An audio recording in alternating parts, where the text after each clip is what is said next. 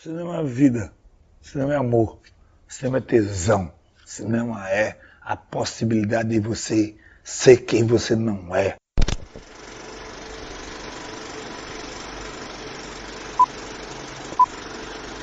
Salve pessoas, um bom dia, boa tarde, boa noite, boa madrugada, um bom amanhecer, mas acima de tudo, um excelente 2023 a você, ser humano fabuloso que nos concede a honra de estar nos escutando mais uma vez. Seja indo ou voltando do trabalho, seja na academia, no supermercado, em casa lavando a louça, não importa. O importante é vossa presença ao nosso lado lado. Então, sintam-se todos vocês abraçados por nós do Cine Trincheiras. Meu nome é Yuri Freire e cá comigo eu tenho a presença dele, que agoniza, mas não morre. Nilvio Peçanha, o Nilvola, que vai mandar um salve aí pra rapaziada. Salve, Nilvola! Salve aí, rapaziada! Sigamos agonizando, mas não morrendo, graças a Deus. E conosco também ela que já é habituê nesse podcast, ela que já deixou de ser convidada há muito tempo, diretamente das Minas Gerais, nossa querida Yasmine Evaristo. Yasmine, seja bem-vinda mais uma vez. Olá, pessoas! Obrigada pelo convite novamente. Vim aqui por ordem, porque esse tanto de homem fica bem desorganizado, né? Tem que ter alguém com uma moral aqui. e boas palavras de incentivo ou de ofensa. Justo. Bom, e também conosco hoje nós temos a estreia de um rapaz que eu e Nilvola tivemos o prazer de conhecer há alguns meses atrás e que a Yasmine já conhecia aí da, do mais comum da internet, que é um ovo de codorna, como ficou comprovado e que vai fazer a sua estreia aqui hoje e que, sem dúvida alguma, é desde já o ser humano mais muquirana a já ter participado desse podcast, que é ele, Patrick Paiva. Meu camarada, seja bem-vindo e apresente-se, porque o Brasil quer te ouvir. Muito obrigado pelas palavras de incentivo a vocês, todos meus amigos, alguns nem tanto. Eu sou Patrick Paiva, conheci o Nilvio e o Yuri estudando sobre cinema no, no SESC, sobre teorias cinematográficas, e é um prazer estar aqui com vocês, agradeço muito pelo convite. Maravilha. Infelizmente o Patrick está com alguns probleminhas no áudio lá dele, quando ele abre o microfone, se alguém falar junto, rola um eco absurdo. Então, por conta disso, a participação dele vai ficar um pouco limitada. Ao menos durante né, as conversas simultâneas, etc. Mas enfim, para tudo dá-se um jeito. Então, gente, hoje é o nosso 27 episódio, se eu não estiver enganado, e faremos aí uma, um resumão né, do cinema em 2022, melhores e piores momentos, filmes que mais gostamos, filmes que menos gostamos, surpresas, decepções, cenas favoritas e por aí vai, né? Sempre existem assuntos que acabam surgindo a, partir do momento em que as discussões têm início, né? Na verdade, a grande graça é essa. Então a gente criou aqui algumas categorias, né? Como se fosse uma espécie de premiação Mambembe do Cine Trincheiras e cada um de nós escolheu alguns filmes, dependendo da categoria, e vamos citar aqui as categorias. À medida que as categorias forem sendo descortinadas, nós iremos abrir aí ao público os nossos escolhidos. É isso. E nós iremos começar com o nosso top 5 de lançamentos. Filmes que foram lançados no Brasil, em território brasileiro, no ano de 2022. Equivale tanto os filmes que foram lançados comercialmente nos cinemas, quanto os filmes que foram lançados diretamente em streaming. Né? O único critério é que tal lançamento tenha ocorrido em 2022, mesmo que o, o filme seja do ano anterior. Então eu vou começar aqui com o nosso estreante. Patrick, como é que ficou o seu top 5 lançamentos de 2022? Olha, foi difícil porque saiu muita coisa interessante nesse ano e chegar ali em 5 foi complicado complicado, mas para mim ficou assim, sem ordem de preferência. Não Não Olhe, do Jordan Peele. Crimes do Futuro, do David Cronenberg. O Contador de Cartas, do Paul Schrader. RRR, do Stamboli. E Marte 1, do Gabriel Martins. Então vamos lá, meu top 5 lançamentos. Munez Daydream, do Brett Morgan, Os Primeiros Soldados, do Rodrigo de Oliveira, que já adianto que foi meu filme brasileiro preferido do ano passado. Não, Não Olhe, do Jordan Peele. Crimes do Futuro, do David Cronenberg. E meu top 1, Drive My Car, do Ryuzuki Amaguchi. E aí, Yasmine, como é que foi teu top 5? Foi difícil. Imagina. Meu Deus, pra que vocês inventam esse trend de, de top 5? Ai, odeio isso. Que eu coloquei cinco filmes aqui já tô sofrendo pelos outros que eu tive que tirar, mas enfim. Vou repetir filmes que vocês já disseram, obviamente, que é o Não Não Olhe, ah, o RRR, que foi meu último grande amor, ah, o Marte 1, porque sim, sou muito barrista, e adiantando também é o meu nacional preferido desse ano. O Neige Daydream, que eu só vi duas vezes no cinema e tô disposta a assistir ele, inclusive hoje à noite de novo. E um outro documentário também musical, que é o Enio, o Maestro, dirigido pelo. Me ajuda, Giuseppe Tornatori? Eu acho que Esse sim. é o diretor, que é o diretor do Cinema Paradiso, exatamente. Giuseppe Então é ele mesmo. Ele mesmo. É, mas eu queria mencionar um extra, assim, que eu acho que foi um filme muito divertido que eu assisti esse ano. E ele não pode ficar fora da lista, que é O Peso do Talento. Que é o Nicolas Porra, Cage fazendo. Nicolas Cage ao lado do. Pedro Pascal. Então, fica aí essa mençãozinha honrosa no meu top 5, que na verdade acabou virando um top 6. Maravilha. Vai lá, Neuvola, faz teu nome. Então vamos lá. Em quinto lugar, RRR, dirigido por SS Rajamouli. Depois vem A Medium, dirigido por Bajong Pissa- Pissantanan. Enfim, vamos lá. Bajong Pissantanakun. Esse- O nome desse rapaz é Tailandês, né? Tailan- Logo tailandês. Terceiro lugar, Tudo em Todo Lugar ao mesmo tempo, de Daniel Kwan e Daniel Schweiner, né? Dois Daniels aí. Segundo lugar, Decisão de Partir, de Park Chan-wook. E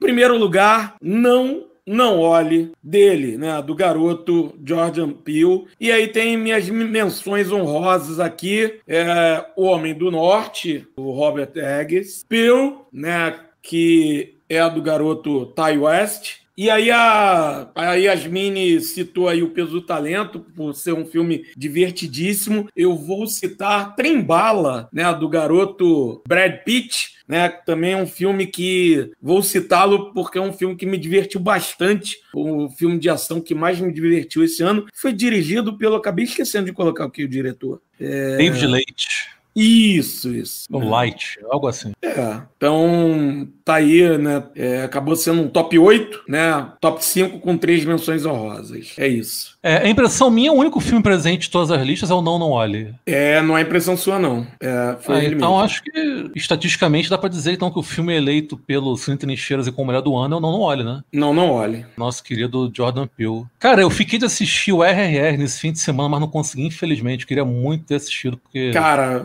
o filme tá sendo aclamado, é. Imagino, imagino. Inclusive, E o Patrick tá rodando do- aqui neste exato momento, RRR. Olha aí. Pô, e o Patrick falou do The Card Counter também, que é um filme que eu queria ter visto e acabei não assistindo. Nilval citou Decisão de Partir, que é um filme também que eu já tô pra assistir, já Cara, vi no ano muito passado, bom. não vi ainda. Muito bom. Enfim, essa lista também serve Mas pra gente Patrick lembrar parece de filmes falar aí, né? É, Nilvo citou também um massa aí que eu queria ter assistido, que foi o Primeiro Soldados. Eu tive em dois festivais nos quais ele rolar. Não, eu que rolou. citei. A Yuri que citou, Yuri que Citou, Eu, eu não assisti ainda. Eu não consegui assistir ele no Ótima Cinema, citação. porque eu peguei corona. Maravilhoso.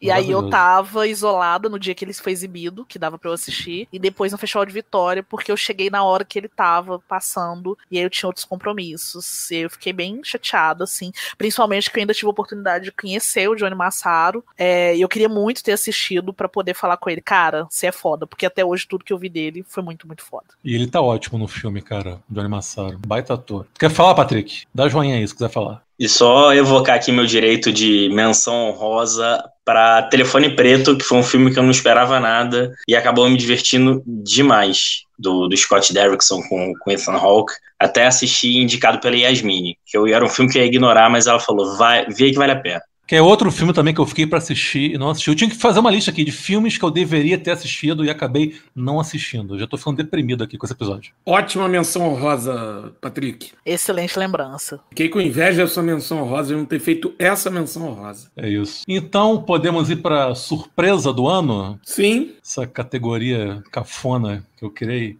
Vou começar então. Eu, eu escolhi o Marte 1 para poder citar o Marte 1, que foi um filme também que eu gostei bastante. Para mim foi, foi o segundo melhor filme brasileiro que eu vi no ano passado, só atrás dos Primeiros Soldados. Eu acho também que vale citar o Marte 1 como surpresa, porque até onde eu sei, é, não estava dentre os filmes brasileiros mais cotados pro ano passado. Na verdade, o Marte 1 começou a fazer burburinho, fazer barulho justamente quando ocorreu a pré-indicação dele ao Oscar de melhor filme internacional, que infelizmente acabou não se concretizando, né? não se transformou numa indicação. Sur surpresa nenhuma, né? Sempre, como sempre, né? É, pois é. Mas enfim, então fica aqui minha menção a esse belíssimo filme, Marte 1, do conterrâneo da Yasmine, Gabriel Martins. Vai lá, Neuvola, diz aí qual foi a tua surpresa. Cara, pra mim a surpresa do ano vai ser X, porque, assim, eu tinha citado Pearl, como que é a sequência de X. É, eu acho a, a, a, sequência superior a X, mas se não fosse X, não haveria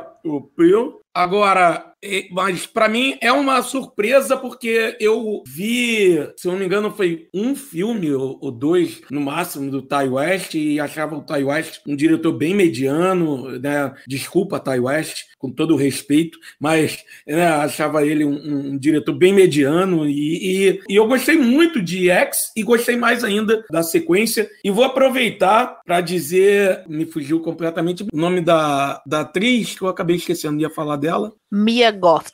Isso. Cara, para mim, esse ano, já que a gente não tem categoria atrizes, né? Eu quero, só quero abrir um parênteses para falar, porque assim, esse ano também é, tem atrizes que botaram filmes no bolso, né? É, tem a Michelle Yeoh, sei lá, é, não sei pronunciar o nome dela, mas vamos lá, é, com tudo em tudo em todo lugar ao mesmo tempo. Ela esculacha nesse filme. Tem a Mia Goth, que ela em Pure, porra, uma atuação visceral que é maravilhosa, entendeu? Que é uma, uma, uma atuação de, de, porra, de arrepiar, cara. E tem uma, uma atriz, é, que eu tô só pesquisar aqui rapidinho, uma é, atriz que atua no. Ah, Maiva Dickens, a atriz do, do filme nacional Carvão. Ela tá estupenda estupenda no filme. Tá estupenda no filme. Então, só mencionar essas três atrizes também, que, que, que tem atua, entregam atuações maravilhosas. E é isso. Mais presa X em 2022. É, então, queria aproveitar. Ah. Pode falar hoje. Uma que eu já falei no episódio sobre X, não custa nada relembrar, Mia Gotti, que é neta da atriz brasileira Maria Gladys. E a outra que o Nilval citou, a Maeve Jinx. Pô, a Maeve Jinx é baita atriz, uma das mais atrizes brasileiras, com certeza. Já vem arrebentando aí há pelo menos uma década. Esteve presente em Um Som Redor, Aquários, Boi Neon, enfim. Maravilhosa, sim. gosto muito dela. E outro filme com ela que eu gosto muito, Amor, Plástico e Barulho. Ótimo filme, fica a dica aí pra quem não assistiu. Mas falei, Asmini. Não, só queria completar que o Nilvo falou de X, a gente lembra muito da Mia Goth, mas a gente tem que lembrar que tem duas outras pessoinhas aí que também brilham no filme. Para mim, a Britney Snow também entrega interpretação de milhões. Aquela menina que a gente cansou de ver ela nos filmes teens, tá cada vez mais madura para as interpretações. E a Vandinha Adams, né? A Jenna Ortega, que é aquele famoso clichê, né? Bora ficar de olho nessa mina, porque ela ainda vai fazer muita coisa e provavelmente Nossa, vai ser uma das querida... queridinhas sim, do cinema sim. de horror. Então, pra, pra, pra mim, a Mia Goth, ela brilha muito mais em Pearl do que em X né? Em, em Pio, que ela, ela arrebenta no filme, né? Até porque o ela... Pio já é totalmente centrado nela, né? É, todo, e ela e ela roteiriza, ela corroteiriza o filme também, ela produz, né? Ela não só estrela o filme, como ela corroteiriza, ela produz, enfim. Cara, ela bota o filme no bolso, ela, ela esculacha. Agora o Patrick quer falar. Só para ser advogado do diabo aqui e defender a, a Mia Goth no, no X, ela faz dois personagens, né? Já emulando o que ela ia fazer no Pearl. Então, para mim, ela tá excelente nos dois. E, e, evocando aqui o Trincheiras da Esborne, ela tá no, no ano do, de 97 do Edmundo, né? Ela botou tudo debaixo do braço e entregou. O ano é dela, acho que assim, não tem. Ela é o, o nome do, do cinema no ano, pelo menos em questão de atuação. Muito bom, muito bom. Gostei da parte que me toca com o ano 97. É, apelou, né? Apelou pro coração dos vascaínos aí, né? 97. é tocar o nosso ponto fraco. Então, Patrick, fala sua surpresa, depois Yasmine. A surpresa do ano foi um filme que eu vi ali no, no finalzinho de dezembro, já ali, 43 segundo tempo, que foi Emily the Criminal, que não tem título em português, mas foi um filme que me surpreendeu bastante sobre uma menina que tem uma dívida estudantil e resolve dar golpes de cartão de crédito. Mas esse filme tá em algum streaming, ô Patrick? Ele tá no Claro e na Apple TV para locação, nos dois. Vai lá, Yasmine. Bom, a minha surpresa do ano foi o Batman do menino Petson. Eu achei que seria. Tinha um risco, né, de ser um grande cocô, porque a gente tá vindo aí de uma leva da DC de filmes muito medianos a péssimos. E eu fiquei encantada, cara. Saí do cinema muito Batmanizada. E todo mundo achava que pelas fotos ia ser um Batman super emo, super bocó e tal. E muito pelo contrário. E é um filme onde a gente tem o herói sendo o protagonista da história pela primeira vez Bom, pelo menos eu considero que foi pela primeira vez que eu acho que nos outros todos os coadjuvantes acabam roubando pra cena. É, então eu acho que Batman foi uma grata surpresa, assim, porque era um filme que eu não esperava nada ou esperava o pior. Eu quase coloquei o Batman como menção honrosa, mas acabei botando, deixando trem-bala mesmo no lugar dele. E eu, eu, eu não coloquei como surpresa, porque eu já esperava bastante do Matt Reeves. É, então não, não, coloquei como surpresa, não, porque eu, eu levava um, um pouco de fé no Matt Reeves. Fé no Matt Reeves eu tinha também, mas eu tinha muito receio do que o estúdio poderia fazer. E aí ele fez um filmaço com Gotham City sendo aquela personagem extra, uma cidade Pô, completamente muito, orgânica, muito bom, ali muito tendo uma vida própria e, obviamente, sofrendo os problemas todos pela corrupção. Eu acho lindo como Matt Reeves consegue colocar isso em forma de imagens, de mostrar aquela cidade sendo deteriorada mesmo. Eu achei fabuloso. Quanto mais eu penso no filme, mais eu gosto dele. Também gostei bastante. E Yasmini, já aproveita o embalo e fala da sua decepção decepção do ano? Então, minha grande decepção do ano foi um filme que me frustrou bastante. Eu esperava muito do, do diretor. Foi medida provisória. Eu esperava muito, muito do que o Lázaro ia fazer. E acho que o Lázaro acabou fazendo só mais um filme Globo Filmes, porque ele quis discutir assuntos demais e ficou tudo muito ali na superfície. É, tem um elenco super legal, tem uma premissa muito boa, mas se perde completamente no que ele tá propondo fazer, que é discutir a questão racial. Discute, mas de uma forma muito, muito rasa casa, então ficou aquele filme para poder agradar superficialmente todo mundo. E vou falar a verdade, saí da sessão bem desapontado, assim, sem entender, inclusive, o que, que eu não tinha gostado. E quanto mais eu pensava, menos eu gostava.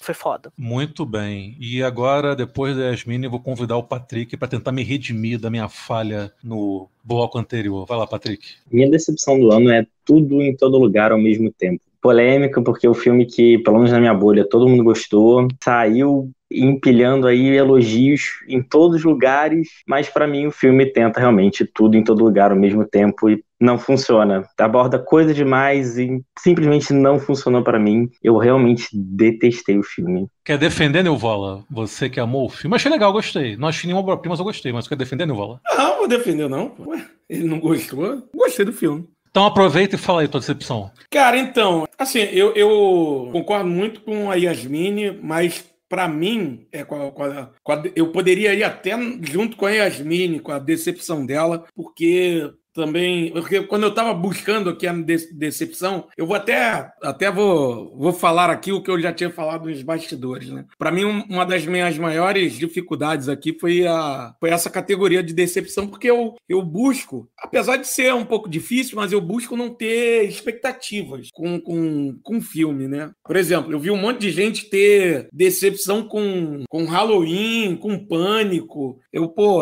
cara, cara se você teve uma decepção com a sequência sequência, pô, na boa, cara. Se você tá guardando expectativa para um Halloween 2320, para um Pânico 8510, tu tá de sacanagem comigo, né? Pô, na boa. Desculpa aí o, os amantes de filme de terror, né? Os amantes de gênero de terror. Mas, cara, sequência é sequência, né? Tá, tá desgastando, tá, né? É normal o filme ser uma bosta, né? A tendência é essa, né? Então, assim, e, e eu já tenho essa tendência a não guardar expectativas. Então, assim, eu fiquei buscando aqui quais os filmes que eu esperava mais e não, e não vi isso. O filme que estreou esse ano, né, aqui no Brasil, estreou esse ano nos cinemas nacionais, embora um circuito bem limitado, mas estreou esse ano. E realmente, quando eu consegui assistir ao filme, o filme não me agradou. É, não acho o filme ruim, é, mas eu acho que o filme poderia ser muito melhor. Foi Jesus Kid, que é o um filme de, pô, de um diretor que eu gosto muito, do Ali Muritiba, e é a adaptação do, de um livro do Lourenço Mutarelli. Então, assim, é um filme que eu acho que eu esperava um pouco mais por, por, por tudo, né? Por, por, toda essa questão ser um, um, um, um, material né, que eu gosto muito, né? É, é, é, uma obra literária de um dos escritores que eu, que eu mais admiro, que eu tenho uma predileção maior, e de ter o envolvimento de um diretor que eu gosto bastante, que é o Ali Muritiba. E aí, mas, mas eu também é, me solidarizo com a decepção da Yasmine, porque, principalmente pela temática de medida provisória, eu queria muito que fosse um filmaço, mas eu acho que a transposição não deu certo. Da peça de teatro para o filme, chegou um momento que eu acho que algumas coisas que poderiam dar, que talvez dessem certo como numa peça, num filme não deu certo e aí não ficou legal. Eu nem sabia que Jesus Kid tinha estreado nos cinemas. Passou batido por mim, enfim. Eu gosto do livro, o livro é Estreou é legal. no início de junho. Eu falei contigo, cara. Do Jesus Kid? junho que ele estreou. Você, você não é mais uma amostra de que você não dá atenção e não dá valor. Não, começa As de choro não. Eu falo com você. Começa de choro não. Eu não, eu não lembrava. Eu tava ligado no Jesus Kid, obviamente, do Limuritiba, com o Paulo Miklos, mas não lembrava que tinha estreado não. Enfim, eu, Enfim. Vou, eu vou, vou, vou criar um grupo só para printar as coisas, os momentos que o Yuri não me responde no WhatsApp. Mas tudo bem, vamos seguir enfim, passar do chororô do Nilval, deixa eu falar a minha decepção. Na verdade, assim, eu confesso que eu nem esperava grande coisa desse filme que eu vou citar, não. Tem motivos que ainda vou dizer aqui. Mas foi um filme muito aclamado no ano passado, muita gente gostou, muita gente amou, que é o Argentina 1985. E que, cara, eu achei um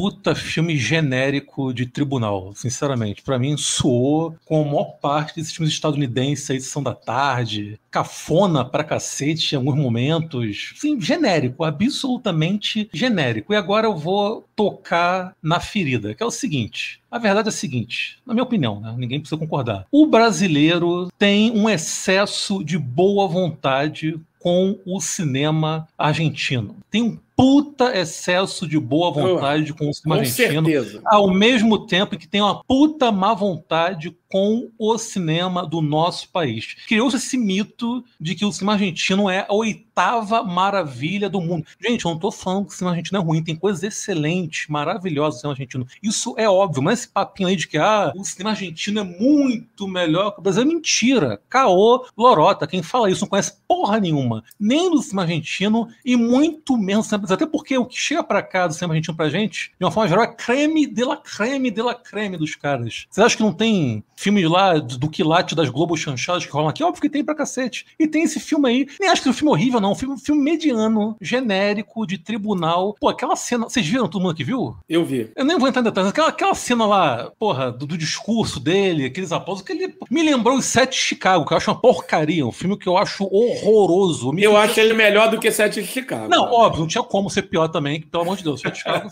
o Sete de Chicago é horroroso. Mas me lembrou aquilo, saca? E fica a galera, ah, não, não, ah. Como é que é o nome do ator, gente? Me fugiu agora. O Salto Mel argentino lá, como dele? Ricardo Darim. Ricardo Darim, ótimo ator. Mas, cara, se o filme é argentino tem o Ricardo Darim, acabou. A galera, não, obra-prima, Cidadão Kane que fala espanhol, saca? Então fica aqui meu protesto essa galera aí que baba o ovo do cinema argentino de forma desenfreada. Gente, aqui não é uma crítica argentina, não, tá? Eu tenho maior simpatia pra Argentina, sou doido pra conhecer Argentina, mas, cara, eu acho sim que existe um excesso de boa vontade do brasileiro com o cinema argentino. É isso. Então, o meu voto aqui para adição é esse filme mediano que a galera cismou de tratar como obra-prima, que é o Argentina 1985. E o Patrick quer falar. Calma aí. Fala, Patrick. É, eu nem vi o filme, mas eu acho que é, o pessoal trata muito pela questão da temática, né? Ignora todos os possíveis defeitos do filme em, em, em, questão da temática, né? Ainda mais uma temática tão relevante pra gente no momento que a gente está vivendo. E, e, o grande problema do, do cinema argentino é exatamente o que você falou, né? Que as pessoas amam em detrimento do nosso próprio cinema, né? Essa síndrome de vira-lata que é colocar o cinema argentino acima do nosso. Gostar do cinema argentino não tem problema nenhum, eu gosto pra caramba. O problema é colocar o nosso cinema para baixo por causa disso. Ele só tem uma coisa melhor que a gente, que é incentivo do Estado para realizar os filmes. E o diretor Santiago Mitre. Cara, perfeito, Patrick. Eu, eu ia comentar isso e acabei esquecendo que, aliás, é algo bem recorrente. As pessoas, às vezes, é, colocam a temática né, acima da forma. Cara, é óbvio que é um tema muito importante, muito relevante. É óbvio que, em tese, foi uma grande ideia fazer um filme sobre o julgamento de crime dos fascistas argentinos militares que, enfim, foram responsáveis por milhares de atrocidades horrendas durante a ditadura argentina. Mas, gente, um bom filme não é feito de boas intenções. Boas intenções não fazem necessariamente um bom filme. Da mesma forma que você pode fazer um filme sobre a, sobre a ditadura brasileira e ele ser uma porcaria. Que nem o caso, não. Não acho que tá longe ser uma porcaria. Acho que é um filme mediano, repito. Mas a galera justamente fica nessa vibe de, porra, beleza, o assunto é foda, é ditadura. Aí o cara se sente na obrigação moral e cívica de amar aquele filme. Só porque é um filme que vem desvelar um assunto espinhoso. Pô, não é assim que, que a banda toca. Me desculpem. O, o cachorro aí até confirmou. As pessoas ficam com pudor, né? Ah, eu não posso falar mal porque é um tema relevante. O que vão achar de mim? É, é muito uma questão dessa, né? Entra muito no, numa questão moral. É tipo assim, se eu falar mal, eu viro bolsonarista, né? Na hora eu vou me metamorfosear um bolsonarista porque eu, eu não gostei de um filme cuja temática são é o julgamento né, dos criminosos da ditadura argentina. Nesse momento, o Patrick caiu. Espero que o nosso garoto retorne das cinzas. Esteja tudo bem com ele nesse momento. Esteja tudo bem com ele.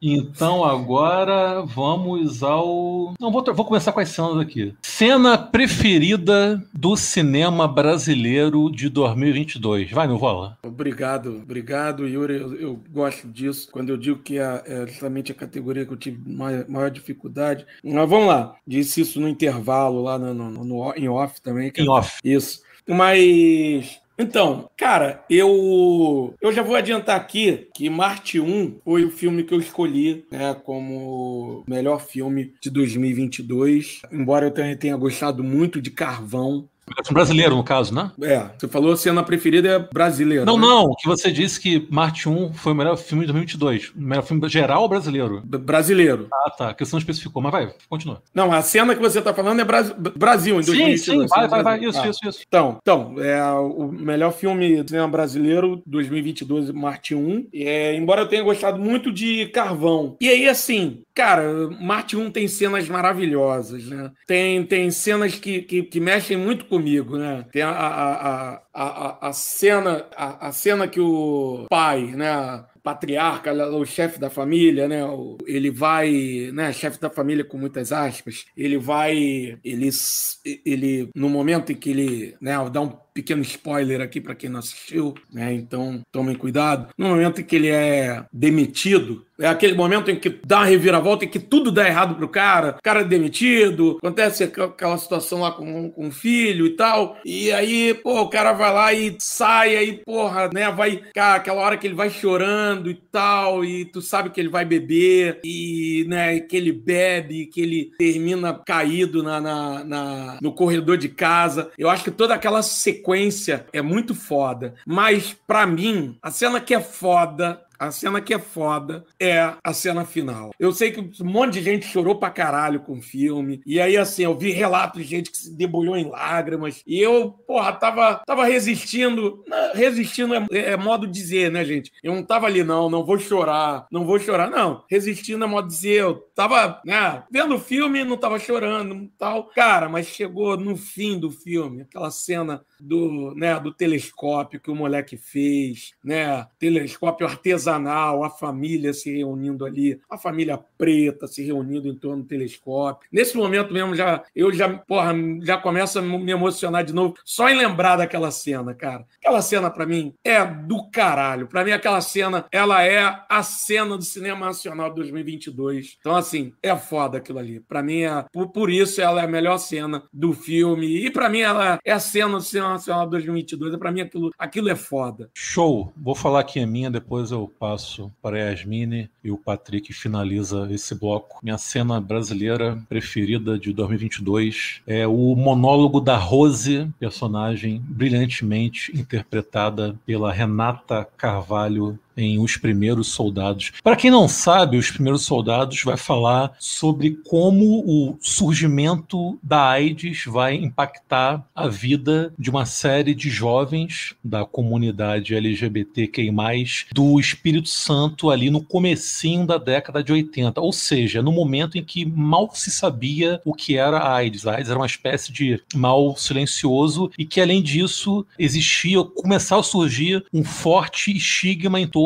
dos homossexuais. Né? Foi então que se tornou, que se criou aquela ideia cretina de que a AIDS era o, o câncer gay, enfim, que perdurou por algum, alguns anos, inclusive. Então, o filme justamente mostra como esse, aqueles jovens vão sofrer com aquela doença terrível que surgia, que vinha à tona e que não tinha cura. E eu não vou entrar em muitos detalhes, né, para não dar spoiler, mas em dado momento, algumas pessoas, algumas daquelas pessoas se isolam num sítio lá no interiorzão, porque eles têm medo de infectar a outros, né, amigos, familiares e etc. E começam a filmar o dia a dia deles, né? O que eles fazem, as descobertas, tem um contato deles que manda alguns remédios da Europa, então eles servem de cobaia também, ficam testando os remédios uns nos outros e anotando ali o que dá certo, o que não dá, enfim. E em, uma desse, em um desses momentos é, ocorre essa cena que quem assistiu com certeza lembra que é uma cena muito impactante, muito forte. de um cinema, então, enfim, o impacto veio em triplo, que é dessa personagem, que é uma trans, e a atriz também é trans, e nessa cena ocorre a quebra da quarta parede, e ela faz um discurso muito forte, muito contundente, um discurso muito doloroso, olhando bem no meio dos nossos olhos. E, cara, é, é arrepiante. Ao mesmo tempo que é triste, é uma cena maravilhosa e muito impactante. Então, sem dúvida, foi, foi a cena que mais me marcou no cinema brasileiro em 2022. O monólogo da Rose em Os Primeiros Soldados. Dito isto, eu passo a palavra à menina Yasmine. Então, tô com o Nilvio, porque o meu filme também escolhido para falar da cena foi o Marte 1. E sim, você é super bairrista desse filme que foi gravado na cidade aqui do lado, que é Contagem. Concordo que tem várias cenas completamente emocionantes. Para eu, que sou moradora, né, de, de Belo Horizonte, eu acho que tem um impacto maior, porque é você ver na tela lugares pelos quais você passa, mesmo que não seja aqueles lugares específicos, mas tem essa cara, essa característica de Belo Horizonte, Contagem, região metropolitana. E aí eu fico num dilema, porque tem duas cenas que eu gosto muito, aliás, tem várias, né? A que o Nilvio citou, por exemplo, é uma das mais maravilhosas. É realmente aquele gatilho, assim, concordo. Na sessão que eu tava, quem não tinha chorado ainda, chorou naquele momento. Mas tem uma específica que eu gosto bastante desse filme, que é aquela falsa explosão que acontece na, na lanchonete, que a Tércia, que a mãe da família, tá. Porque é um momento de um plot onde se gera a dúvida se aconteceu a explosão mesmo ou não. Então eu acho que tem um impacto emocional muito forte.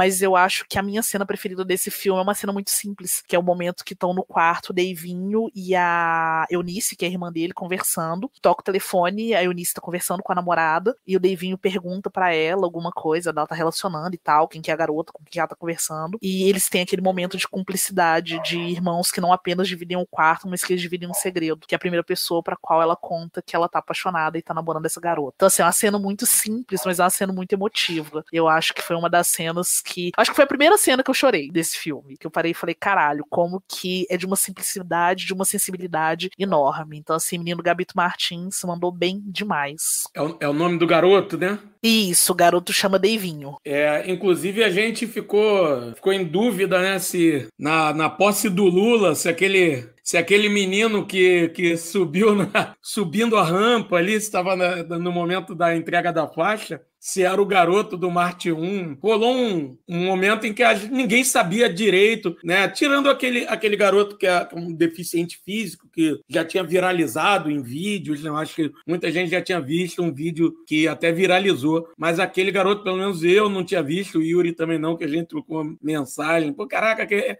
é o garoto do Marte 1, não, não sei, parece muito e tal. Aí depois focalizou ele de perto, deu para ver que não era. Show de bola. Vai lá, Patrick.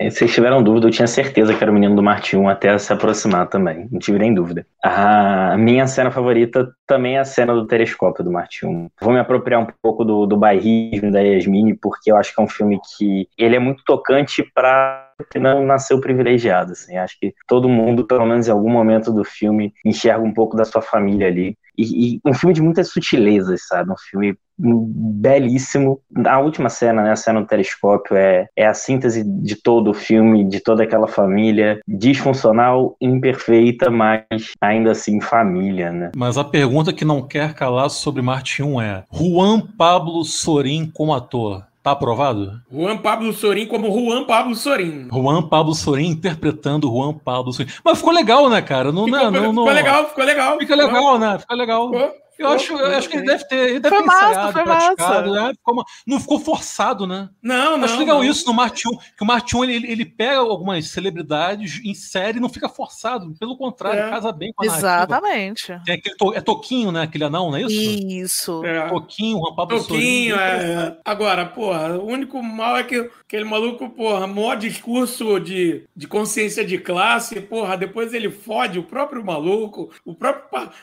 camarada dele dele, porra, da classe trabalhadora, aí é foda, porra. Aquele cara é rapper, não é, Yasmin? Sim, sim, ele é rapper. Ah, é? Não sabia. Pra quem não sabe, eu sou um quase mineiro, né, Yasmin? Quase mineiro, já deu umas voltas aqui em Belo Horizonte, já entendeu o que é subir Bahia e descer floresta, já pode ser um, um qualquer fazer um Belo Horizontino no horário. Já foi pro boteco, já entendeu como é que já, funciona o esquema já, de boteco. Já comi um fígado com, com giló. Giló de pé no mercado central aí, tá vendo? É, um é Belo Horizontino no Tu foi. Vocês foram naquela lanchonete lá que só vende limonada há não sei quantos anos? Não, ela é dentro do mercado, mas a gente não conseguiu. Na próxima, na próxima. Na próxima, por favor. Na próxima. Avisa pro Doug que tô junto, que ele vai ter que estar tá junto. Nossa, bora. Vamos fazer um junta de galera e fazer também, sem passar pela experiência ainda de fazer uma maratona de botecos. Maravilha. Então vamos lá para a próxima categoria, que é o nosso top 5 de filmes vistos pela primeira vez em 2022. Aqui, obviamente, tratam-se de não lançamentos, né? Então é isso. Qualquer filme da história da humanidade de qualquer ano anterior a 2022 que a gente só foi assistir pela primeira vez no ano passado. Quem quer começar? Levanta o dedo aí quem quiser começar. Eu começo. Yasmin, então vai lá. Ok. Então, meu top 5 ele tem um problema porque ele virou um top 8, 9 talvez. Não, 8, top 8. Mas tá, vou falar aí quais são os principais. Eu fiquei completamente apaixonada com Desejo e Obsessão da Claire Denis. Amo! Ah, amo pra caralho. Cara, que filme Não, e vou, dizer, vou falar aqui, vou falar Meu aqui. Eu quero Deus. muito fazer um episódio sobre esse filme. Você já tá convidado. Vamos embora. Esse filme. Amo. Esse filme é absurdo, Nossa, absurdo. Amo pra esse caralho. Esse filme, ele é maravilhoso. Ele é um filme recente, né? Perfeito. Ele de 2001. É, é, perfeito, perfeito. Gente, ninguém eu vai tenho que rever ele. esse filme. Tenho que rever esse filme, mas é maravilhoso. Então, ele, ele só nos pirateixos da vida mesmo. Ele não tá em nenhum streaming. Com Vincent Galo e a Beatriz Dalle. A Beatriz Dalle é uma mulher que eu Maravilhoso, Vincent Galo. E eu Sim. tenho uma paixão por ela, porque eu assisti há muitos anos atrás, assim, na época do VHS ainda. Eu assisti um filme com ela que chama Black Bat Blue, que é sobre uma moça completamente transtornada, assim. E esse filme ficou muito na minha cabeça durante anos. E aí, passado uns anos, quando eu comecei a gostar de filmes de terror mais e comecei a ver com mais frequência, eu redescobri a Beatriz no A Invasora, que é daquele ciclo francês ali dos inícios dos anos 2000, né? O cinema extremo francês. Ela é a mulher que invade a casa, né? No Invasora. E tive a oportunidade agora de achar perdido no meio de alguns downloads que eu tinha aqui em casa o Desejo Obsessão. Resolvi assistir de bobeira, assim, sem indicação nem nada. E fiquei completamente encantada. Então, para mim, esse foi o top do ano passado. E aí, continuando nessa linha dos de terror, que são os meus top 5 mesmo, tem o A Noite do Terror, que tá no. tá na MUBI ainda. O título dele em inglês é Night Tide. Ele é dos anos 70 deixa eu só confirmar aqui. Deixa eu ver aqui, Night Tide. Mas eu acho que é isso mesmo. Ele é de 70, não, 60. Ele é de 61. Tá no MUBI e tá também no Prime Video, para quem tem assinatura premium. Tem o Dennis Hopper, novíssimo, lindíssimo e tal. É um filme sobre um mito de uma sereia e uma coisa meio de circo perdido na cidade. Vale muito a pena assistir. Recomendo muito, muito fortemente. Vi também Spider Baby, que é um exploitation muito, muito massa sobre duas irmãs e uma família completamente alucinada. Esse dá para assistir ele pelo YouTube com a legenda bacana. Outra surpresa foi um que eu já tinha adiado um tempo, não sei por que motivo. Acabei assistindo recentemente, tá no catálogo da Darkflix, que é o Sleepaway Camp. É um slasher sobre jovens num acampamento e um rolê meio de bullying. Recomendo que todo mundo vá assistir sem saber nada, porque tem um plot finalzinho que é assim, de, de parar e falar: caralho, isso tá acontecendo mesmo. Eu parei e voltei a cena umas três vezes, porque assim, eu não conseguia acreditar no que eu tava vendo. E o outro foi o Sob Controle, que é o Surveillance, da filha do Lynch, que dirigiu também o Encaixotando Helena. Encaixotando Helena. E isso é o segundo filme dela. Esse Surveillance é um filme sobre um massacre que acontece numa cidadezinha, e enquanto eles resgatam uma moça que é testemunha, uma garota que teve a família assassinada, você tem toda uma dinâmica ali com os policiais que foram fazer a investigação, mais os policiais locais, e tem algumas relações também de, de, de polícia, é, é como é que fala, corrupta, e esses dois caras que são do FBI, que são meio estranhos, enfim. É um outro filme também que vale a pena ir sem, sem saber nada, porque ele tem um desenvolvimento e uma tensão que é construída de uma forma muito, muito boa. E aí eu vou citar outros três também que para mim foram gratíssimas surpresas. O The Watermelon Woman, que é um filme dos anos 90, é do ciclo do New Queer Cinema, dirigido por uma mulher negra e lésbica, onde ela reconstrói a história de uma atriz. É uma atriz fictícia, essa mulher nunca existiu e tal, mas ela faz um filme que é uma mistura de ficção com um documentário para poder falar da história dessa atriz negra que foi apagada. Esse filme particularmente bateu muito bem, muito forte, porque eu acho que ele tem uma ideia de criar um resgate e de criar também uma, uma história mesmo de pessoas negras que podem, poderiam ter habitado do cinema, assim como o Jordan Peele fez em Nope. Então eu acho que são dois filmes que estão ali caminhando lado a lado, e depois de ter assistido Nope, eu comecei a gostar mais ainda do The Watermelon Woman. Outra surpresa que eu não posso deixar de citar também é o PK, que é um filme indiano, vocês conseguem assistir ele na Netflix, mas o que acontece? Ele saiu do catálogo brasileiro. Então, se a sua Netflix estiver configurada para mostrar também filmes com idioma inglês, você consegue procurar pelo Google e por meio do link e parar lá nele. Ele vai estar tá todo indie, mas com legenda em inglês. Vale a pena demais assistir uma ficção científica sobre um alienígena que cai na Terra e precisa tentar voltar pro planeta dele. É com o Amir Khan, que é um diretor famosérrimo lá na Índia e tal. É, então vale a pena muito, muito, muito assistir. E o último foi um que foi indicado pelo, pelo Patrick. A gente passou, inclusive, uma noite durante umas três horas tomando vinho, fazendo vídeo chamada e debatendo esse filme, que foi o Pontypool, que é um filme de zumbi canadense sobre uma galera que fica presa dentro de uma emissora de rádio, sem saber exatamente o que está acontecendo, em meio a uma invasão zumbi nessa cidade. E tece grandes críticas à questão do idioma nessa relação do Canadá, que fala tanto francês quanto inglês. Assistam, Pontypool tá no catálogo da, do Prime Video. Muito bem, senhorita Yasmine. Belíssimas escolhas. Então vou falar aqui meu top 5, minhas menções honrosas. Depois eu passo pro Patrick e o Neuvola finaliza. Já quero dizer que esse, essa foi de longe a categoria que mais me deu dor de cabeça para montar a lista. Foi muito difícil, cara. Eu me baseei, obviamente, no Letterboxd, né? Abri meu diário do Letterboxd 2022 e fui olhando mês por mês. Eu tive a felicidade de chegar à conclusão de que realmente eu assisti excelentes filmes no ano passado. A ficha só caiu quando eu olhei pra lista. E outro negócio aconteceu que tinha uns filmes assim que eu olhava e pensava, cara, que filme é esse, bicho? Eu nem lembrava de que porra de filme era. E filmes que eu até dei boas notas, eu olhava assim, caramba, eu vi isso? O que, que é isso, cara? Aí eu clicava, eu olhava, ah, tá, ah, tá, mas é muito filme, cara, não tem como, assim, lembrar com exatidão de tudo. Enfim, meu top 5 de filmes que eu só fui assistir no ano passado. Começando com essa maravilha aqui. Assalto a 13 terceira DP,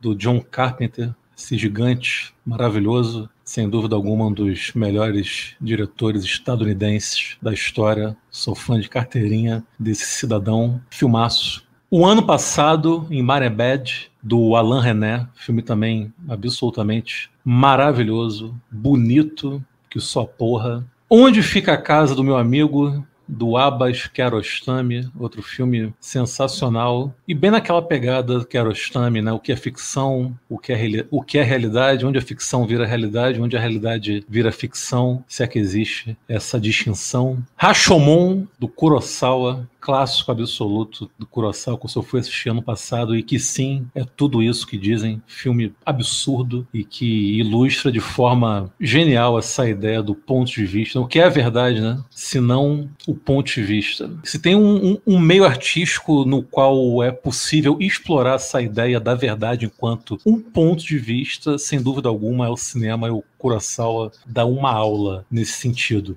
E fechando o top 5 antes de ir para as menções honrosas. Menção honrosa é uma cretinice aqui, né? Porque eu até falei em off com a rapaziada, porque na verdade é uma ideia de você continuar a lista fingindo que fechou a lista, mas você só acrescenta mais alguns filmes pro seu ranking. Enfim, fui eu que dei a ideia aqui da, da menção rosa. Então a cretinice é toda minha. Fechando aqui o top 5, saudações aos cubanos curta-metragem da maravilhosa Agnès Varda, filme belíssimo que ela filmou lá em Cuba alguns anos após a Revolução e já ainda no calor do momento da Revolução, com a Revolução ainda quentinha, recém do forno, bem naquele estilão Agnès Varda de ser. Quem já assistiu algum documentário da Agnès sabe como é. Aliás, eu adoro os documentários dela. Não só eles, mas eu acho que ela é meio subestimada enquanto documentarista. Enfim, menções honrosas. O Viajante, do Paulo César Saraceni. Saraceni, que por sinal é um cara que fica meio escanteado, né? um cara que às vezes é meio esquecido ali dentro da patota do cinema novo. E engraçado isso, né? Porque o tripé inicial do cinema novo é Glauber Rocha, Paulo César Saraceni e Joaquim Pedro de Andrade. E o Saraceni acaba sendo meio esquecido, não sei porquê. E o Viajante é um filme dele de 1999, protagonizado pela Marília Pera, que tá estupenda. Esse filme é absurdo. Pena que só existe cópia dele em VHS, cara. Eu torço muito para que algum dia alguém restaure esse filme, porque é, é, absolutamente maravilhoso. Sem dúvida alguma, um dos melhores, se não o melhor filme brasileiro da década de 90. Até porque a concorrência também ajuda, né? A década de 90 foi, foi meio triste, né? É, o Viajante, Uma Corsaia do Carlão também um puta filmaço. Mas certamente o Viajante ali pega um top 3 fácil. Filmes brasileiros da década de 90. Seguindo, Olhos de Cobra, Brian De Palma. Brian De Palma é um monstro, né? Brian De Palma é um mestre. É um gigante. Na boa, cara, o Brian De Palma é foda pra caralho. Brad De Palma é o tipo de cara que tu vê. Até os filmes ruins dele, tem, tem momentos que você olha assim, cara, esse filme não é tão bom, mas esse sujeito definitivamente sabe o que tá fazendo. Você tem um diretor que sabe o que tá fazendo, você tem um diretor que domina com maestria a arte da direção. Esse diretor é o senhor Brian De Palma. E aqui temos um filme de Brian De Palma protagonizado por ele, Nicolas Cage. Tá estupendo. Então é isso. Maravilhoso, cara. Dirigido Aí, aí é imbatível. por Brian De Palma. Filmaço da porra. Olhos de Cobra. E fechando aqui minhas menções honrosas, Os Donos da Rua, do John Singleton. Filme também sensacional ali do começo da década de 90. Maravilhoso, com Cuba Gooding Jr., Lawrence Fishburne. É um filme que se passa ali numa comunidade negra estadunidense, mostra os conflitos, as tensões existentes. Aquela história clássica né, do cara que pô, nasce no gueto, quer vencer na vida, mas todo momento ali tem as chamadas mais companhias que tentam corrompê-lo. Ice Cube também está no filme, muito bem. Enfim, um filme que me impactou bastante. Os Donos da Rua, Boys in the Hood, o título original. Enfim, mas é isso. Essas são as minhas menções honrosas. Eu passo agora aí pro nosso querido Patrick Paiva, que me prometeu já que no próximo episódio que participar vai estar com fone bacana e com computador em dia. Vai lá, meu garoto. Essa acho que é a categoria mais difícil para todo mundo, né? Porque não tem um limitante do lançamento, é basicamente tudo que você viu e aí o resto você se vira. O meu top 5 ficou assim: o Targets, né? O Na Mira da Morte do Peter Bogdanovich, que faleceu no passado, inclusive foi por causa disso que eu vi, que é a história de um veterano de guerra que surta e promove um tiroteio, um massacre dentro de um cinema drive-in, enquanto está sendo exibido um filme de terror dos anos 30, 40. E tem toda essa dicotomia entre o cinema novo e o cinema antigo, entre o, o, a nova Hollywood e a Hollywood clássica, entre a violência real e a violência fictícia. Filmaço excelente. Infelizmente não está disponível em nenhum streaming, mas vale muito a pena. Targets do Peter Bogdanovich de 68. Outro também que eu vi e amei foi O Funeral, de 97, né? Acho que em português é Os Chefões, do Abel Ferrara. Outro que também não está disponível, acabei vendo em DVD, que conta a história de uma família girando em torno de um funeral. E as relações, você vai descobrindo mais sobre essa família criminosa e disfuncional. E o filme gira todo em torno de velórios. A Conversação, do Coppola, clássico que eu não tinha visto. E é aquela velha história do o, o que será que é verdade, né? É um filme todo sobre narrativa, sobre o, o quanto é o que aquilo que o filme permite que a gente vê, o quanto daquilo é verdade, o quanto daquilo é ficção. É, dentro do, daquele universo, né, para aquele personagem. O Limbo, filme de 2021, filme de Hong Kong, do diretor chamado Soi Chang, que não saiu aqui, mas um dos melhores filmes que eu vi no ano, uma coisa belíssima, um, um neo-noir todo em preto e branco, completamente caótico, é aquela coisa de, de, lugar comum, parece um filme que a gente já viu em algum momento, mas ele, ele guarda surpresas pra gente. E por último, o filme da BBC, um filme feito para TV chamado Ghost Watch, coisa meio found footage, que eu não fazia ideia, mas é muito interessante porque ele tem todo o design de um programa realmente da BBC, inclusive com jornalistas e tudo mais, e foi exibido como se estivesse sendo feito ao vivo, uma coisa meio Guerra dos Mundos do, do Orson Welles. E menção honrosa, vou falar de Escola em Chamas, do Ringo Lam, de 88, que é maravilhoso, mais um filme de Hong Kong, e o The Sadness, filme de Taiwan, que eu assisti no Fantaspoa do ano passado, infelizmente também não foi lançado aqui. Patrick citou um diretor que eu gosto muito, cara, Abel Ferrara. Esse é brabíssimo. Eu quase botei o Enigma do Poder no meu, meu top 5 aqui, ou nas menções honrosas de filmes que eu vi pela primeira vez no ano passado. Enigma do Poder é sensacional. Mas o Abel Ferrara, tudo que eu vi dele, eu gostei muito. Ainda quero fazer algum episódio ou sobre ele, ou sobre algum filme dele, ou então sobre, sei lá, diretores subestimados. É que esse lance subestimado é meio foda, né? Que acaba né, caindo uma coisa muito subjetiva, mas sei lá, né? Ele não é um cara celebrado, então acho que pode, dá pra dizer que o Abel Ferrara é um diretor subestimado. Ele não tá no patamar, sei lá, num Coppola, né, de um Scorsese, até de um Brian De Palma. O próprio Brian De Palma já acho meio subestimado. Então tu imagina o Abel Ferrara, que é um cara quase que marginal ali, né? Enfim, um abraço aí pro Abel Ferrara, esse cara é foda. E, e é um cara que ele, ele a, a, a trajetória é interessante, que ele, ele tá ficando cada vez mais experimental, né? Impressionante. O Sibéria, que é um dos últimos filmes dele também, que é do caralho, é uma doideira da porra. Doideira da porra e é bom pra caralho. Impressionante como ele consegue lidar bem também com com, com experimentalismo, sem medo nenhum. Enfim, vai lá, Nevola, faz o nome aí. Então vamos lá. Meu top 5, Onibaba, a mulher demônio.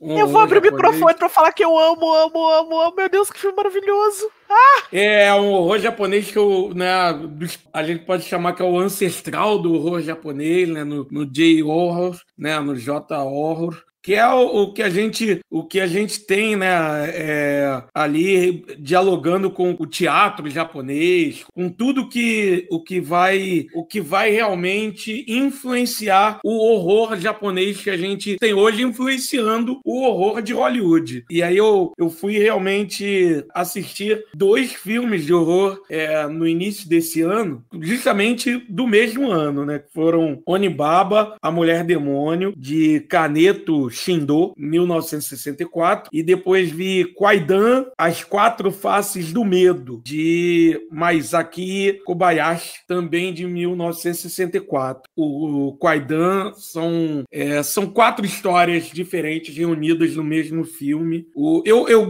eu gostei mais de Onibaba, né? Onibaba é, é uma história, porra, muito foda, que, que envolve uma mulher que, que perdeu o filho e fica ela e a ela e, e, e, a, e a sogra, é, a sogra não, a Nora, é, a Leonora no, no, no Japão, no Japão feudal, né? E aí surge ali o, um rapaz, né, atrás da, da Nora e tal. E aí entra essa da mulher demônio, fica a lenda de, de, de né? As mulheres mais autônomas, as mulheres mais independentes terem essa peixe de uma mulher demônio, serem discriminadas, enfim. Então a, tinha essa, essa coisa aí e a, e, tem, e a história gira em torno disso, até porque a, a, a sogra não vê com bons olhos a paquera do, do rapaz em cima da, da nora dela. Enfim, é uma história bem interessante. O outro filme também é muito bom. O, o, a, a questão é justamente essa. São filmes que você vê que vão influenciar toda uma, toda uma história, né? Vão influenciar o horror que a gente vê hoje em dia, né? Que é um. Todos esse, esses filmes de horror que são tão cultuados hoje do, do, no Japão hoje em dia, é, eles são bastante influenciados por, por, esses filmes antecessores. E aí tem um filme de 2021, que é What Josia Soul, né? O que Josia viu, Vincent Groucho, com Robert Patrick, é o que faz o, o pai do, do garoto lá, o... Pacificador? Isso! Que é o. o ele John é o pai Cena? do pacificador. John Cena! John Cena! É Poxa! É. Como eu Ele é o pai John do John Cena, Cena ah. do seriado. Ele é expert em fazer esse, esse papel, um papel do cara super escroto Cara, né? E ele faz um cara pai super escroto e tal. É, vai nessa, nessa mesma linha. Quer dizer, uma linha muito mais bizarra, mas quem puder, né? É, acho que não sei se está em algum streaming. É, eu cheguei a dar uma pesquisada, mas não vi. Mas, mas de qualquer forma, nos torrents da vida, né? Vocês encontram, já caiu do caminhão. Então dá para dá para vocês acharem bem de boa. Outro filme que eu, porra, vi de 2010 esse filme sul-coreano, Eu Vi o Diabo. Cara, filmaço, filmaço, muito foda. De Woo Kim. Então, porra, filmaço. Eu vou fechar com esses quatro. Eu sou o último, né? Eu vou fechar com esses quatro. Pra mim vai ficar um top 4. Tá de boa, né? Tá ótimo. Eu tava aqui me lembrando de alguns filmes que chegaram a fazer algum burburinho no ano passado, mas que ninguém que citou. Por exemplo, o After Sun. Alguém que assistiu? Qual? Não, After não vi. Ele Sun. estreou muito no final Hum. do ano. em Eu não cheguei a assistir. Mas ele chegou agora na MUBI, né? Chegou na MUBI. Isso. Chegou na MUBI, chegou na MUBI. Tá sendo bem falado. Tá bem É, falado mesmo. Não achei maravilhoso, não, mas gostei. Eu não Outros assisti que, eu vi, ainda, não. outros que eu vi recentemente, mas esse eu achei muito meia-boca, foi o Ruído Branco, do Noam Baumbach. Cara, eu vi muita gente falando desse filme. Não vi. Mas esse não é da agora de 2023, não? Ele não estreou no início Não do estreou ano, no não? fim, no fim do ano passado. Na última 2022. semana, né? Bem eu vi muita gente falando não- desse filme. É, o Noam Baumbach, ele, ele é montanha-russa, né? Ele alterna ótimos filmes com filmes bem meia-boca, né? Pois é, tô Ele- curiosa com esse. Eu gosto da direção dele. Eu gosto, gosto bem bastante das formas e tal. E tem, e tem Adãozinho Motorista. Quero ver, mas tô receosa, porque Tem. muita gente falando mal. Tem o Adam Driver também, mas nem. Adão cara... Motorista, ora essa. Sim, o Adão Motorista, sim. Nem ele salvou, cara. Eu achei muito forçado o filme. E outro também é o Bardo, que eu também achei bem fraquinho, cara, do Ah, novo esse do eu Inharito. Esse zero eu vontade não assisti. Não assisti. Ah, cara, não estão perdendo muita coisa, não. Nossa, Cara, achei e meia tá um filão, tá um filão de fazer filmes assim agora, né? De fazer filmes que tenham a ver com, com, com ou, com trechos da vida do diretor, né? Depois do, do menino lá, Kendi Branagh, não sei se foi ele o precursor, mas eu, né, depois de, do, do- ano passado foi Ah, ele o começou- Belfast. Ah, Belfast, nossa, que a gente falou super mal dele, né? É. Isso. Tô lembrando O- a gente gravou e falou muito mal do Belfast. Menino- É, isso aí, eu chamo isso Patrick. aí, eu chamo isso aí de eu acho- síndrome, síndrome de Amarcord. Todo É, diretor mas chega antes- uma hora que o cara quer fazer do- o seu Patrick- próprio Amarcord. É, e certo. antes do Patrick falar, a gente teve Roma, né? Menino Patrick tá. Sim, sim, aí. Roma, Roma. Roma abriu. Menino Patrick tá pedindo a palavra. Eu acho que o precursor disso foi o Almodóvar com, com Dor e Glória. Acho que ele, ele que trouxe à tona de volta essa coisa de estou falando da minha vida, mas talvez não esteja falando da minha vida. Não, precursor não, ele retornou, né? Porque o Fellini já tinha feito isso com a Marcord. Você diz de uns anos pra cá. Sim, né? sim, Mas eu gosto dessa, dessa nova leva. É. Eu também gosto bastante. Dor e Glória eu gosto bastante. Agora o resto, Roma não gosto, Belfast menos ainda. Como é forçado demais. Bardo, eu, eu também acho. E o, e o Bardo é cinco vezes mais forçado. Enfim. Vocês querem citar mais algum filme aí, ou alguns filmes que vocês viram no passado, tanto pro bem quanto pro mal? Fiquem à Tá vontade. faltando- O momento é esse. Não, Eu não queria, tá faltando verdade, ainda né, citar- algumas categorias, não? É, na verdade, eu queria citar só um Não. japonês, porque o, o Nilvo falou aí de, de Kwaidan e de Yonibaba. Então, vou deixar aqui a recomendação de.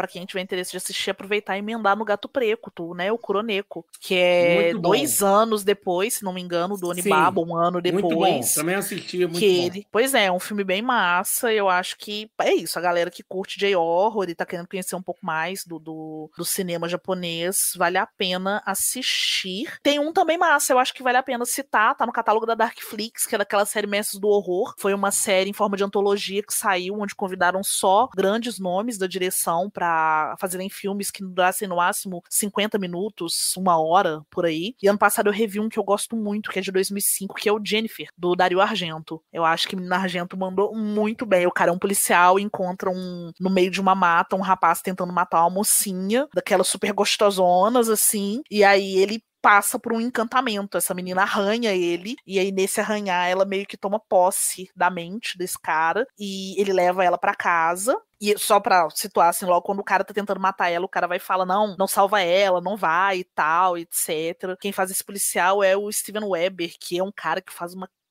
cacetada de filme de terror. Ele faz o, o Jack Torrance na versão pra TV do Iluminado, só se alguém não estiver lembrando dele, mas ele é esse cara. E aí é isso, ele é totalmente possuído por essa figura estranha que é a, a Jennifer. Eu acho que vale muito, muito a pena falar desse filme. E aproveitando que a gente está indicando filme velho, eu acho que a gente poderia citar Menino Wes Craven e falar com todo mundo, revejam A Hora do Pesadelo. Foi um dos melhores filmes que eu assisti. Foi o diretor que eu mais assisti ano passado, porque eu maratonei todos os Horas do Pesadelo, então acabei vendo dois dele, né? Que é o primeiro e o sétimo, se não me engano. E acabei assistindo também, a maratonando a franquia Pânico. Então aí já foram mais quatro do, do Menino Wes. Mas eu deixo aqui a, a dica para quem puder rever o A Hora do Pesadelo. E, ah, não, vou falar mais um também, porque eu acho que esse merece. É um documentário, pode ter passado batido para algumas pessoas. Ele concorreu ao Oscar ano passado e venceu o Oscar na categoria de melhor documentário. Tá disponível no Star Plus, então quem tiver o, o, o canal, né, assinado, assista, mas também já caiu do caminhão, é de boa, que é o Summer of Soul, ou Quando a Revolução Não É Televisionada. Quem assistiu o nosso episódio ano passado do Oscar vai ver a gente falando muito, muito bem desse filme, né? Eu acho que eu lembro que a gente chegou a citar e comentar alguma coisa sobre ele e tal. Então vale a pena ver, porque vai falar justamente desse festival de soul feito por uma galera preta e um festival que ficou completamente ofuscado por Woodstock. Então a gente vai ver grandes nomes da música, como por exemplo Nina Simone, cantando nesse festival feito por pessoas pretas e para pessoas pretas, no meio daquela revolução toda cultural que vinha acontecendo nos Estados Unidos. Muito bom. Tava passando aqui o, o olho na minha lista do, do Letterboxd para relembrar alguns filmes. Outro filme muito bom que eu vi ano passado, um clássico do cinema brasileiro, foi Lúcio Flávio, Passageiro da Agonia, do Hector Babenco. Tava disponível no Globoplay, não sei se está ainda. Lúcio Flávio é do é caralho, né, cara? Filme que vale a pena ser visto. Então, só para citar um japonês também, clássico do terror japonês, surrealista, House. Pô, House é legal pra House? House é maravilhoso, cara. Assistam House. Filmaço, filmaço. Porra, É caralho, puro House. de cogumelo. Caralho, House é muito foda. House é doideira. Mas enfim, acho que é isso, né, gente? Deu pra fazer um bom apanhado. Não, falta o. Oi. Falta a melhor cena é, estrangeiro. Então vamos lá. Então, direto ao ponto também, para o episódio não ficar muito longo. Vou começar, curto e grosso. Flashback do chimpanzé em Não, Não Olhe. Já falei dessa cena no nosso episódio lá que a gente gravou, eu e o Vola, sobre esse filme. Acho essa cena sensacional. Acho que o Jordan Peele consegue construir de forma muito inteligente, audaciosa, toda a tensão naquela cena que nas mãos de um diretor menos competente poderia ficar apenas bizarra ou forçada, no entanto, com ele ficou extremamente assustadora. Então, a gente estava até conversando em off né, antes do episódio começar. Alguém tinha falado, foi o Vola que teve muita dificuldade em escolher. Para mim foi muito simples, cara. Eu já, eu, essa é a minha cena preferida do cinema internacional do ano passado, desde o momento que eu a vi no cinema. E é isso. Até hoje, flashback do chimpanzé no Não, Não Olhe. Vai lá, Patrick. Eu tava com a cena também do, do Não Não Olhe até os 45 do segundo tempo. Eu vi RRR e eu vou ficar com a cena da invasão do palácio. Aquela cena ali me pegou demais. Aquela cena, assim, mas bota muito blockbuster no bolso, assim. É, é absurdo, é lindo, é... e é um filme que tem um, um comentário muito muito forte, né? Como a gente não, não, diálogo, não, não dialoga com quem reprime a gente, né? Vai, Vala pra gente encerrar com a Yasmine. Cara, então, porra, também poderia falar de Não Não Olhe, tem cenas maravilhosas, né? Tem a questão do sapato ali, de Não Não Olhe, que é uma. Eu acho que é uma das coisas que mais geraram aquela coisa bizarra que tem em canal de YouTube, né? Cena explicada, né? Enfim. Significado dos sapatos. Isso, significado do sapato. Não olha. Poderia ficar com essa e tal. Cara, mas eu vi, né? É, eu vi agora há pouco, né? Decisão de partir. Eu tô com o filme ainda muito na minha cabeça, então vou aproveitar que eu tô muito influenciado pelo filme. Mas não entre Foi... em detalhes, por favor, que eu ainda quero muito assistir esse Não, filme. não, sem spoiler. O que eu vou relatar é, é o que você vai ver. Então, é uma, uma, cena que é bem poética, foda. Todo mundo vai ver essa cena, não sem spoiler nenhum. Porque é uma cena que a, a atriz, ela cava um buraco de areia e aí na, numa praia ela entra, fica ali aguardando uma a onda, vem jogando, vem entrando e vem jogando areia para dentro da, do buraco, o, o, o, policial procurando ela, vem essa coisa, né? Aquela montagem paralela. Ora a gente vê a mão dela parada só a mão dela, com areia caindo, com água, com areia e tal. Enfim, toda essa essa montagem é poética, mas ao, ao mesmo tempo tem uma tensão. Porra, isso tudo, cara, é muito foda. É só de alguém que sabe muito bem fazer cinema. E é, é, é, é muito bom, muito bom. Eu gostei pra caralho do filme. E tá aí, é, pra mim, a melhor cena, ou melhor sequência, melhor dizendo, de 2022 no cinema internacional. Com a palavra Yasmine Evaristo.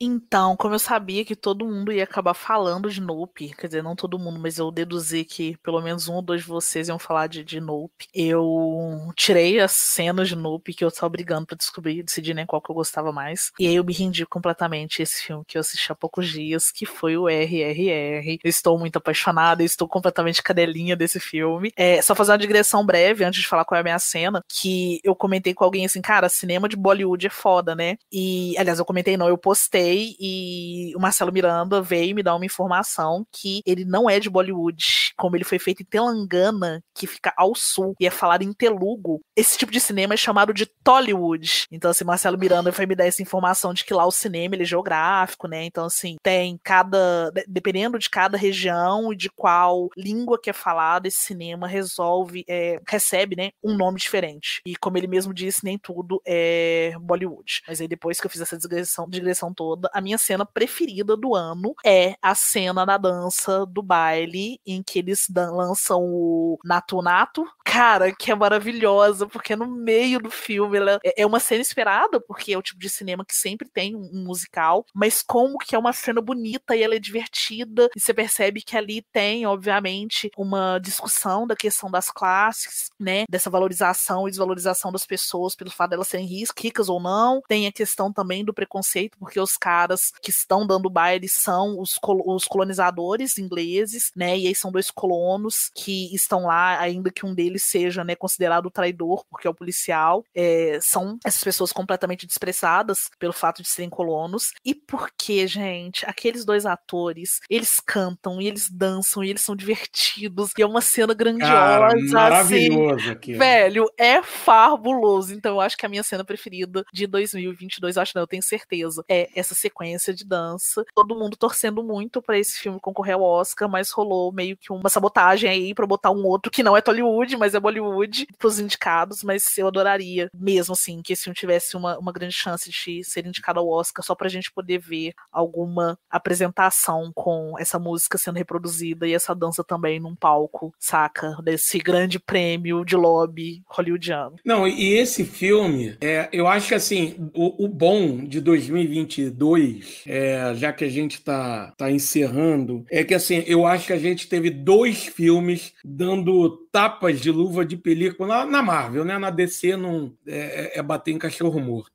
apesar do Patrick não ter gostado de todo mundo em todo lugar ao mesmo tempo, tudo em todo lugar ao mesmo tempo, o Patrick não gostou e eu tenho dificuldade em falar esse, o nome do filme. Eu acho, eu gostei muito do filme né? Depois a gente pode até falar, né, os porquês. É, eu gostei muito do filme e eu acho que assim o filme ensina a Marvel a fazer um filme sobre o multiverso que a Marvel não conseguiu fazer até agora. A Marvel está fazendo um universo, uma série de filmes sobre o multiverso e não conseguiu fazer um filme decente. Os caras, dois diretores com, eu acho que 10 milhões, 12 milhões, sei lá, não lembro agora o orçamento. E o filme fez mais de 100 é, em bilheteria. Cara, e os caras, um orçamento ridículo perto dos filmes da Marvel, os caras fizeram um filme muito melhor do que os filmes da Marvel. E RRR. Assim, tem muito mais elementos. Mas se você pegar os dois personagens ali, em muitos momentos, eles se colocam como dois super-heróis, né?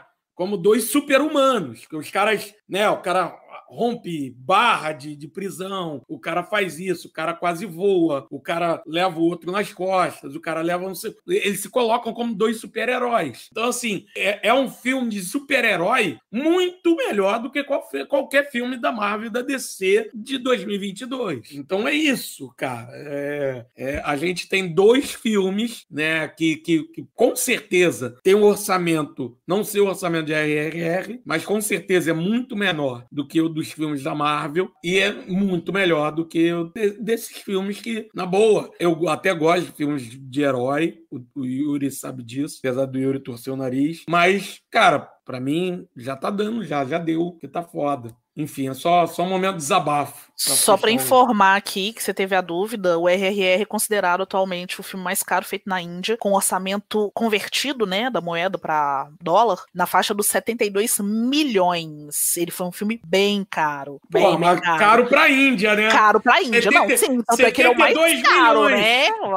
72 milhões é. perto do orçamento dos filmes da Marvel. Não, é, é mas pra, pra Índia é, tipo, uma grana gigantesca. E aí eu queria aproveitar e completar o que você falou, que é isso. A gente tem uma computação gráfica tosca, né? Quem for assistir o RRR vai ver lá logo no início eles colocam que nenhum animal foi machucado, porque todos os animais que aparecem ali são feitos de computação gráfica. E você assiste o filme e você fala, cara, que efeito mais Chapolin colorado. Sim, e assim sim, é maravilhoso. Sim. Porque eles trabalham cara. com exagero, não é feito para ser levado a sério, é feito para ser divertido, para funcionar dentro daquela ficção, daquela fantasia que eles estão criando. Eu acho que o filme é isso, ele é grandioso porque ele explora completamente esse lado fantasioso da história que está sendo contada ali. História, inclusive, de dois personagens da independência que existiram. São duas pessoas reais, mas são dois fatos de ficção, porque esses dois caras, inclusive, nunca se encontraram. E é obviamente que as histórias nunca aconteceram daquela forma. Mas é Sim. isso, assim, explorar todo esse potencial de fantasia por trás de uma história real. Perfeito.